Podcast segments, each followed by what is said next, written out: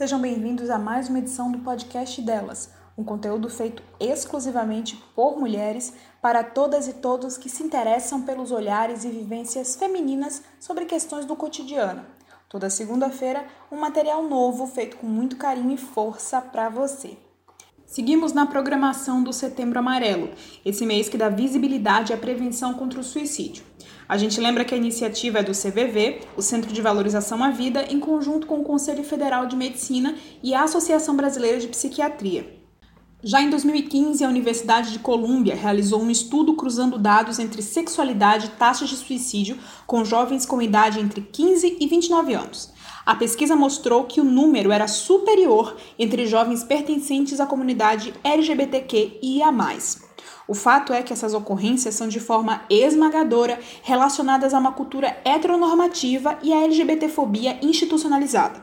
O abuso no uso de drogas e o índice de depressão dentro dessa comunidade também é mais alto, visto que políticas têm sido idealizadas para marginalizar cada vez mais essas vivências.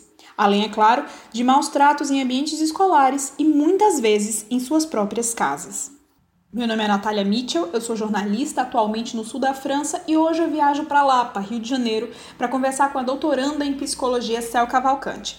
Seja muito bem-vinda, Cel. A gente começa expondo dados muito tristes sobre a relação entre suicídio e comunidade LGBTQ. Sabendo que muitas das violências que acarretam num suicídio ou numa tentativa começam nas casas das pessoas LGBTs, como tratar com essas pessoas sobre a importância de suas vidas quando, no contexto familiar, elas não se sentem significativas. Sobre essa primeira pergunta, Natália, é, dessa relação triste entre suicídio e comunidades LGBT, é um tema denso que atravessa muita gente, de fato, tanto enquanto pessoas LGBT, mas também enquanto pessoas que estão pensando a política de saúde mental, e ela pede necessariamente uma complexificação né, da, e do, do, do tema, uma complexificação do olhar sobre o tema e um recorte mais específico na, na pauta, que convida a gente a pensar, tá, o que é que há, qual é o atravessamento que, que perpassa a vida das pessoas LGBT e que compõe esse número diferente, assim, que faz com que esse dado seja tão alarmante. E aí, como tu perguntas, a gente vive um contexto de pandemia, de certa forma, que convidou, convocou as pessoas a voltarem para o espaço privado, para o espaço da casa, e, e, tentar se manter no espaço da casa. Só que o habitar a casa não é igual para todo mundo, assim. Acho que esse é um, um, primeiro fator. Além de vários atravessamentos de classe, de território, que são também atravessamentos de raça, é, a casa, enquanto espaço onde a gente vai passar meses quarentenados, assim, é muito diferente a partir de, de, de qual bairro a gente mora, de quais estruturas financeiras a gente tenha para compor uma casa que comporte o que a gente precisa que uma casa comporte, ou que seja uma casa muito pequenininha para muita gente, enfim. Só que quando a gente é LGBT, se junta a isso um convívio compulsório com, com as pessoas da nossa família, né? E é aqui que entra um, uma chave imensa. Para algumas pessoas LGBT, o convívio com a família é tranquilo. É um convívio possível, é um convívio de construção, de afeto, de acolhimento. Para muitas pessoas LGBT, não. Para muitas pessoas LGBT, o, o contexto da família é também um contexto que produz violência. E aqui talvez a gente se some, por exemplo, com algumas mulheres cisgêneras que também têm no contexto da casa um contexto produtor de violência. E aí não à toa, por exemplo, Enquanto o Brasil é o país que mais mata pessoas LGBT no mundo, ele é o quinto lugar no mundo todo em ranking de feminicídio, de, de violências cometidas contra mulheres e, em suma, por pessoas muito próximas, pelo companheiro, pelos parentes próximos. Então, isso tudo se soma nas vivências LGBT, né? De quando o espaço da casa, às vezes, é um espaço produtor de, de violência. E a gente até fala que, com relação às pessoas LGBT, família é um tema que muitas vezes a gente precisou refazer durante a vida, como estratégia de sobrevivência. Muitas vezes no sentido que se o primeiro espaço familiar não suportou você ser quem você é e lhe expulsa, como estratégia de sobrevivência, recompor uma outra família em um outro território, às vezes tem sido fundamental a gerações de pessoas LGBT. Eu acho que a gente já vive gerações e gerações de pessoas LGBT que precisaram reinventar completamente o sentimento que elas têm sobre o que é família, sobre quem é família. E nesse sentido, a gente pode até alargar um pouco e, e entender que família é um espaço de afeto e de acolhimento. Família é um grupo de pessoas que acompanham a nossa vida e que celebram a nossa vida e que nos ajudam a permanecer vivas. Não necessariamente um, um, um grupo que nos violenta e que nos aniquila e que nos anula. Então, acho que pensando desde essa perspectiva de família, construir família tem sido a principal estratégia de sobrevivência de pessoas LGBT há décadas, no país que mais nos mata. Então, é sempre uma relação muito ambígua, né? É sempre uma relação muito muito sutil entre o quão o quanto de abertura a gente consegue encontrar na nossa família de sangue, sendo LGBT, ou às vezes o quanto de ou, ou, como essas pessoas não estão dispostas a se reinventar junto com a gente também, né? Acho que tem um limiar aí de quão disposta eu tô a acolher você e a entender você, mesmo que eu não entenda nada. Quão disposta eu estou a repensar as réguas que eu tenho pra, para o mundo, porque minha filha, porque o meu filho, porque alguém que eu vi nascer é desse grupo que eu considero que, que é um grupo que não deveria existir. Acho que isso entra um choque, inclusive, para as próprias famílias. Acho que ter uma pessoa LGBT dentro da família modifica a família inteira.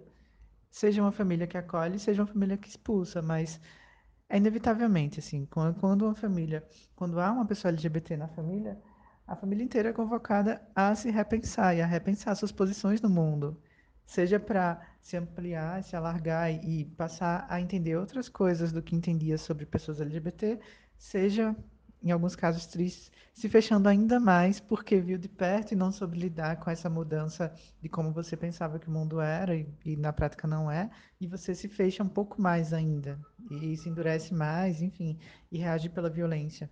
Então acho que família é um nó imenso assim, e é bem complexo, mas que também é múltipla, também é muito múltipla, de forma que as experiências das pessoas LGBT com as famílias são muito múltiplas. Um exemplo que eu acho super interessante é o Mães pela Diversidade. Eu acho que o movimento Mães pela Diversidade consegue uma inserção de dentro, para discutir de dentro com as famílias e conseguir, pela sensibilidade, pelo afeto, mostrar que não tem nada demais em você ter um filho, uma filha LGBT. Que, inclusive, é natural e é constante, que as pessoas que acreditavam que não tinham pessoas LGBT nas famílias é porque as pessoas LGBT eram expulsas, assim, eram apagadas desse contexto. Mas se a gente para de ser apagada dos espaços, as pessoas vão ver que a gente sempre esteve ali e que a gente sempre vai estar ali. Geralmente, nesse mês, muitas entidades, inclusive religiosas, participam da campanha pela valorização da vida. No seu ponto de vista, como elas poderiam colaborar estendendo isso para o resto do ano? É, essa questão, apesar de julho ser o, o mês do, do orgulho, agosto também é o mês da visibilidade lésbica, então, de certa forma, cabe também. E a gente tem algumas datas. Setembro, em Pernambuco, é o mês da parada LGBT.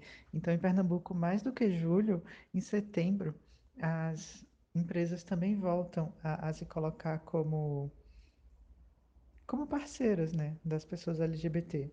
Eu acho que aqui tem um, um, um ponto também ambíguo que a gente vive um momento de capitalização de algumas pautas, né?